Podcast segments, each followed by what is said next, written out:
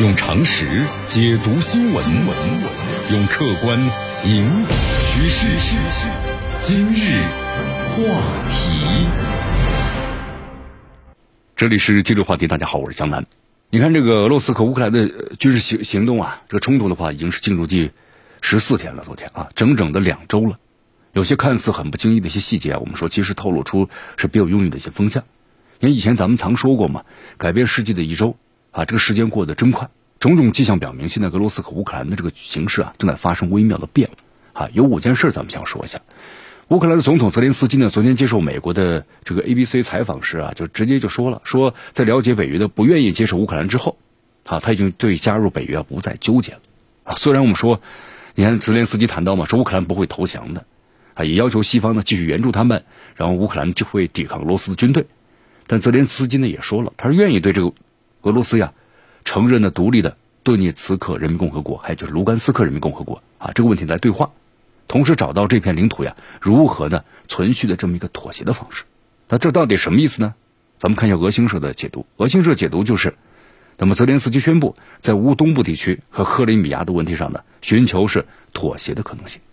好，这是一件事儿啊。还有一件事儿就是法国总统马克龙啊也和这个普京通电话了。他说呢，他让这个普京停火，但普京呢拒绝了。啊，这使得他们的定期会谈呢困难非常大。那么，请注意啊，那么随后的讲话，虽然呢就是指责普京犯了一个历史性的错误，但是马克龙也说了，必须要尊重各国人民，并且确保呢没有一个国家没有一个人受到羞辱。你看啊，俄罗斯和俄罗斯人民要受到尊重。如果俄罗斯不是我们这个大陆呢宏伟和平构架的一部分，那么就不会有持久的和平，因为历史和地理是顽固的。那马克龙说的这话到底什么意思呢？我们说，马克龙你在反思，就是俄罗斯为什么会采取这样的军事行动？你看，我们说英国和美国要不断的施压，就要求欧盟切断呢对俄罗斯的能源的进口。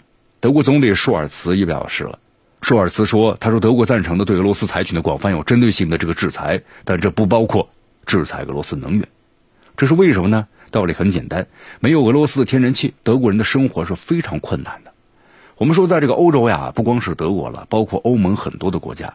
保加利亚的总理，你看这个佩科夫呢，就啊，佩特科夫说了吧，他说，保加利亚支持一切对俄罗斯制裁，但是油气禁令除外。如果禁止进口俄罗斯油气，他说我们别无选择，只能要求豁免啊，因为我们太依赖了。这实话实说呀。你看，你要知道，在这个欧盟国家，一半以上的能源产品都是依赖于进口，其中这个俄罗斯呢，提供了百分之四十一的天然气，百分之四十六的煤炭和百分之二十七的石油，尤其是德国，百分之五十五的天然气呢，都是依靠这个俄罗斯的。这说明什么呢？你要制裁俄罗斯，欧盟和德国那都有强烈的保留啊。所以说这个形势呢，你看起来挺诡异是吧？但又有其他一些进展。美国总统拜登啊，昨天宣布禁止进口的俄罗斯的这油气资源。我们说按照这个惯例啊，英国呢一般是肯定追随的，甚至走在呢美国的前面。那么英国真要断绝和俄罗斯一切资源的合作吗？好像也不是。啊，大家看一下这个路透社的报道啊，说美国的禁令呢不包括核电站必须的这个油。我们说，因为呢很简单，因为美国它自己不生产和加工油。美国核电站一半的油产品进口呀是来自于哪儿呢？俄罗斯，大家可能还想不到吧？啊，像这个欧盟和德国施压，就要求他们呢禁止俄罗斯的油气的进口。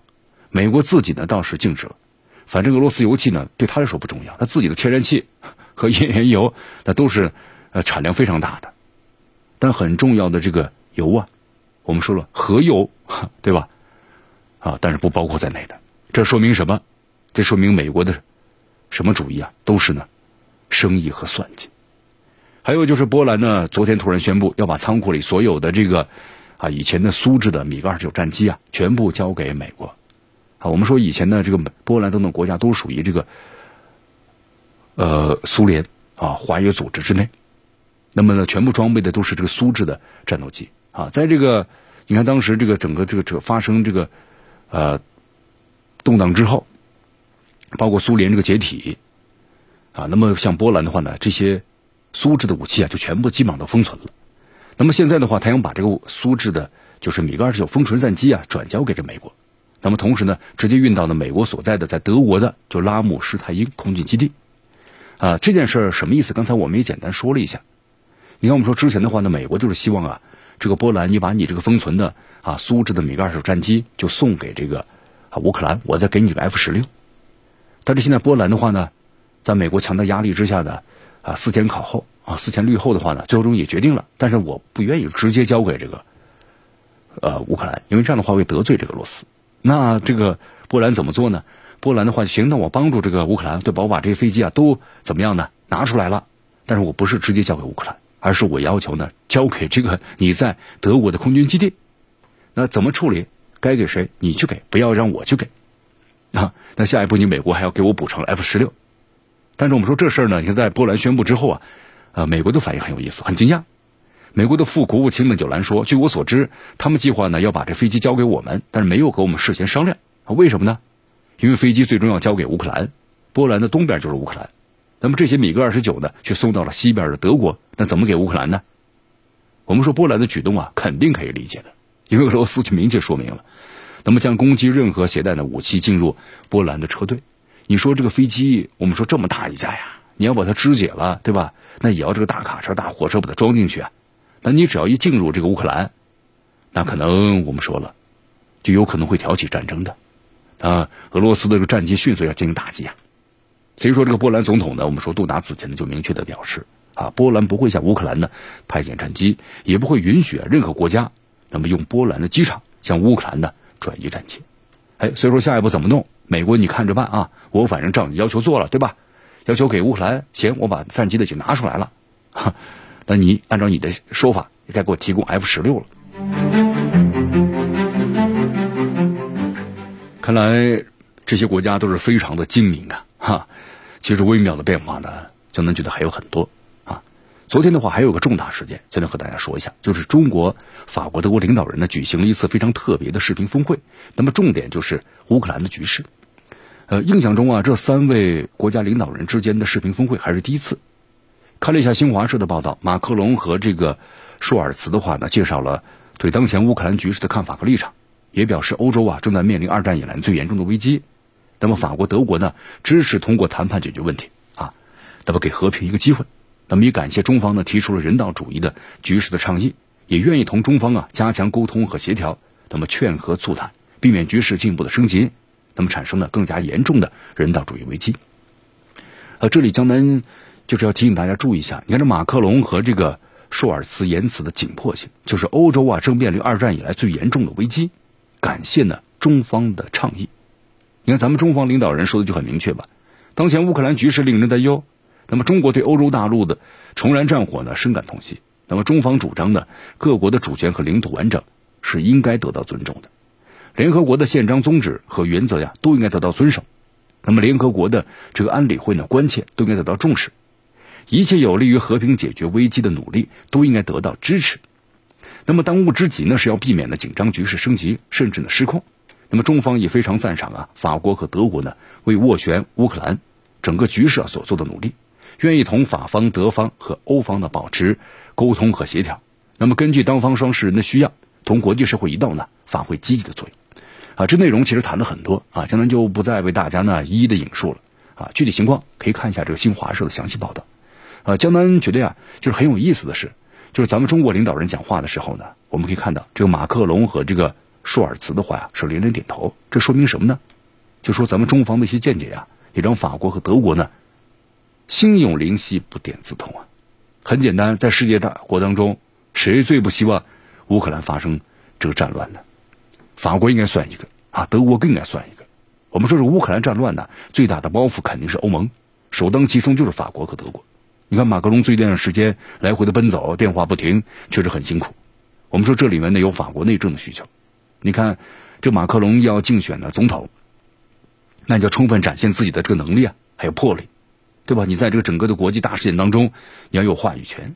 那么更主要的是，法国真希望呢乌克兰的局势得到平息啊，别的不说。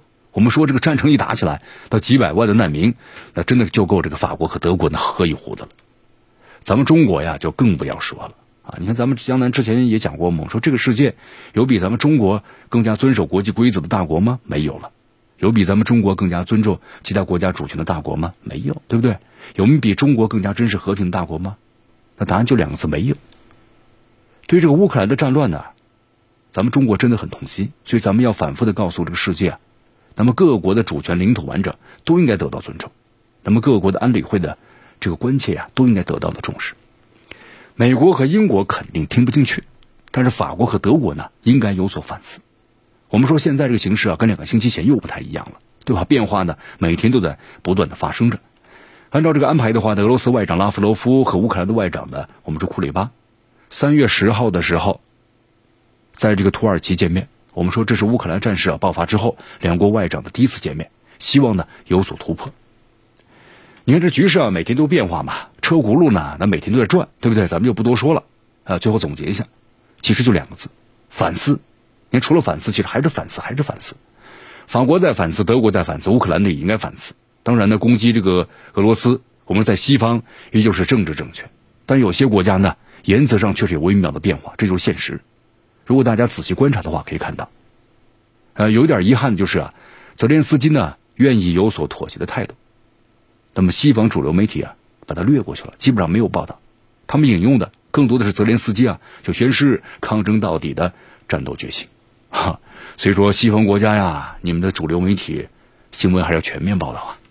好，还有就两个字，拱火啊，这就不需要多说了，大家的眼睛都是雪亮的。你看波兰波兰人呢，我们就干脆完成了一道快闪，一下子把这个美国都给惊着了，啊，美国的提议发现怎么波兰人竟然能这么去做，啊这么多的米格二十九，你不往这个东边的乌克兰送，却运到了西边的德国，你这不是给我出难题吗？那么接下来我们说美国人怎么把这个波兰的苏二十九啊乾坤大挪移，那俄罗斯又怎么去反控？当然，对于我们来说呀，咱们就继续吃瓜来观看吧啊，心情呢很轻松。但是呢，也很沉重。用常识解读新闻，用客观引导趋势。今日话题。